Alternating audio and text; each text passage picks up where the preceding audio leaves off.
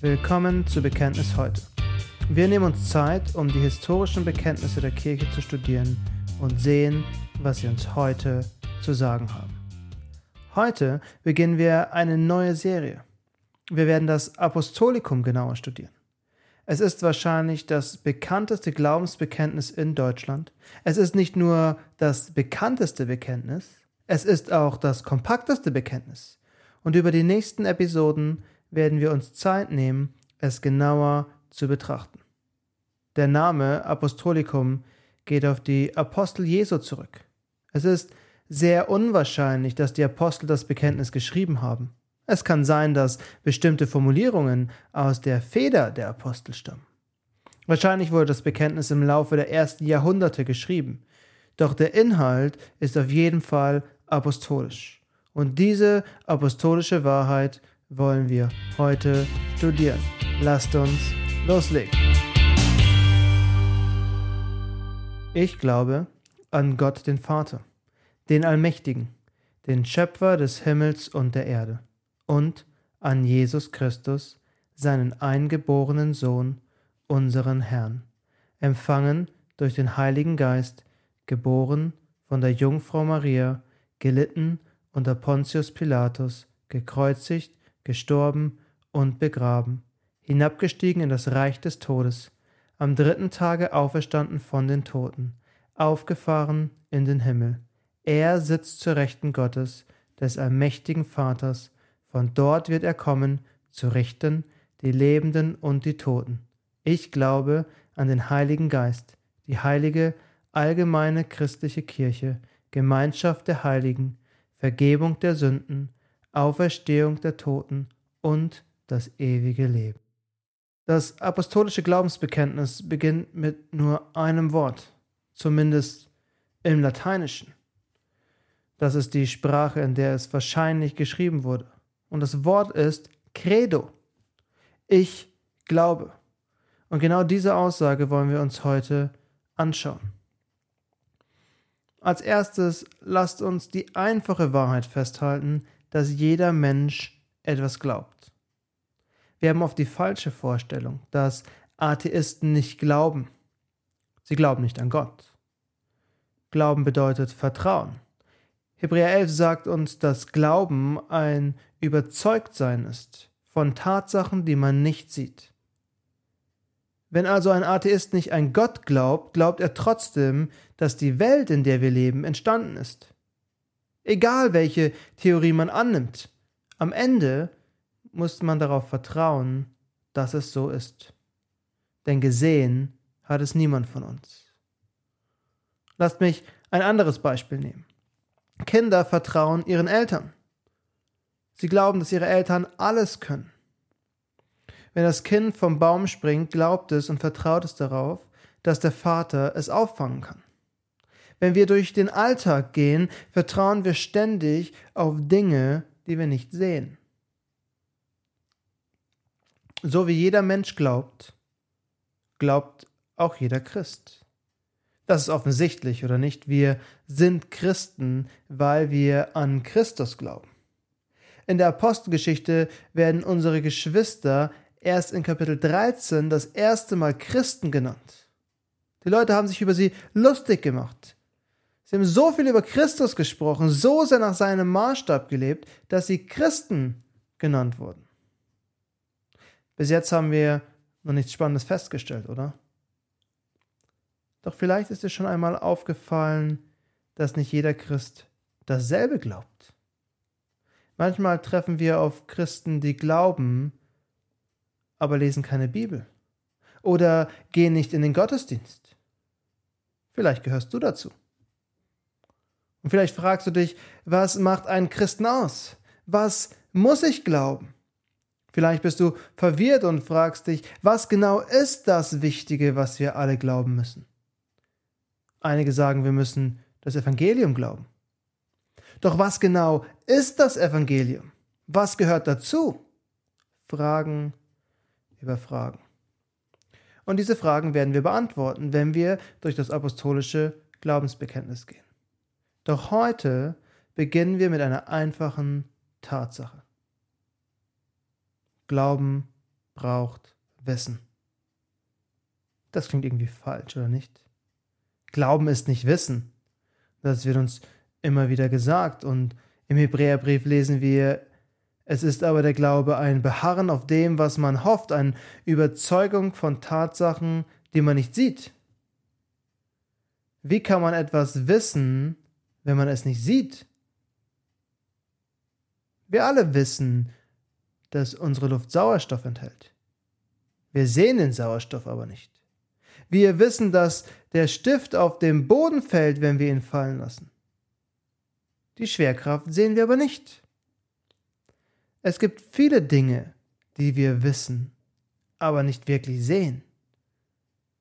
Und so ist es auch mit dem christlichen Glauben. Wir wissen, dass das Wort Gottes wahr ist, aber viele Dinge haben wir nicht gesehen. Dennoch sind wir überzeugt, dass es stimmt. In Hebräer 11 heißt es nämlich weiter, durch Glauben verstehen wir, dass die Welten durch Gottes Wort bereitet worden sind, so dass die Dinge, die man sieht, nicht aus Sichtbarem entstanden sind. Wir waren nicht dabei, als die Welt geschaffen wurde. Wir haben nicht gesehen, wie Gott aus nichts alles gemacht hat. Doch wir glauben und bekennen, dass Gott der Schöpfer von Himmel und Erde ist. Er hat alles geschaffen. Als erstes sehen wir also, dass wir nicht sehen müssen, um zu wissen. Wir vertrauen auf das, was uns gesagt wird. Obwohl wir viele Dinge nicht sehen, wissen wir, dass sie wahr sind. Wir vertrauen ihnen. Wir glauben ihnen. Christlicher Glaube braucht Wissen. Doch wir müssen nicht irgendetwas wissen. Wir brauchen die Wahrheit, die Wahrheit des Wortes Gottes. Unser Glaube basiert auf dem Wissen, das wir in Gottes Wort finden. Das bedeutet, Glauben braucht Offenbarung. Das ist wichtig. Wenn wir unseren Glauben bekennen, dann sprechen wir über das, was uns Gott offenbart hat. Wir reden von dem, was wir erkannt haben. Gott offenbart sich in seinem Wort. Unser Wissen basiert auf dem Wort Gottes. Doch nicht jeder, der das Wort Gottes liest, ist automatisch Christ. Nicht jeder, der die Bibel versteht, glaubt an Christus. Es ist Gottes Wort, das wir lesen verstehen und glauben. Denn selbst das Verstehen der Bibel ist noch keine Gewissheit, dass jemand glaubt. Wir können nicht ohne Wissen glauben. Wir müssen diesem Wissen vertrauen. Wir brauchen das Wort Gottes. Doch wir brauchen gleichzeitig mehr. Gottes Offenbarung muss in unserem Herzen Glauben wirken. Jesus selbst sagt in Johannes 3, Vers 3, wenn jemand nicht von neuem geboren wird, so kann er das Reich Gottes nicht sehen.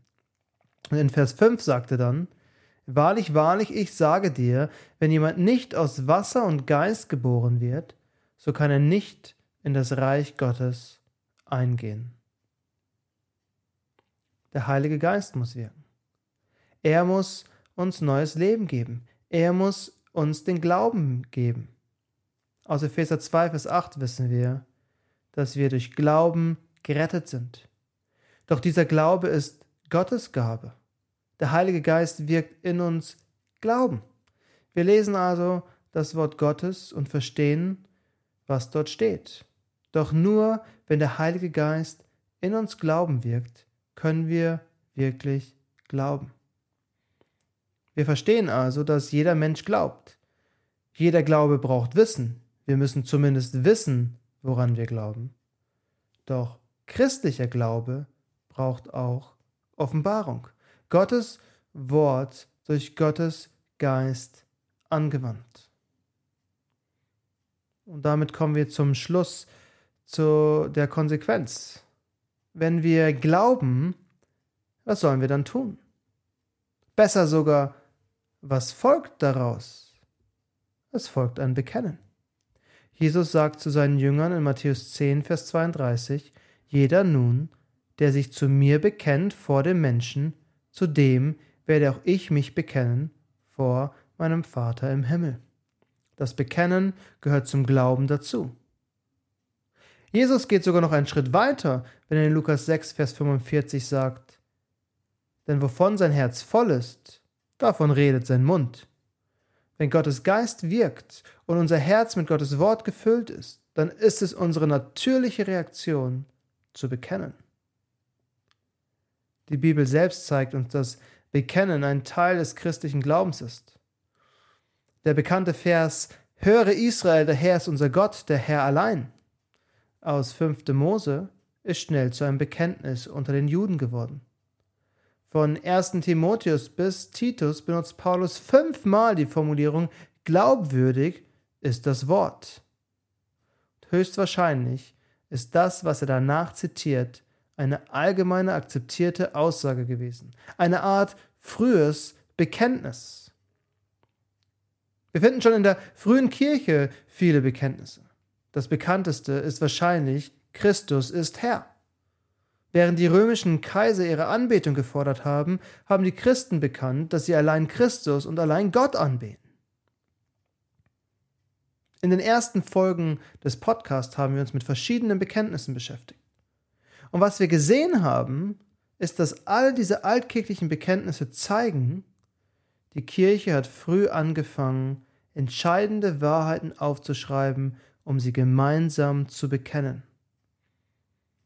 So ein Zeugnis ist auch das apostolische Glaubensbekenntnis.